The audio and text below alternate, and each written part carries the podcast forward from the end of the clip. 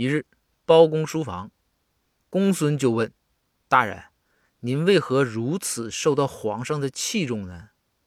包公回道：“公孙，主要是啊，这个面试，哎，你找工作，你面试的时候很重要。”这公孙就说：“呀，大人，那你给大家伙介绍介绍呗，整整经验。”这个包公就说：“是这样啊，当年圣上面试我的时候，就问。”说这个开封府这个府尹是一个非常重要的职位，需要极其的责任啊，极其负责任啊，要有责任感。公孙赶紧就问呢，大人，那当时您咋说的？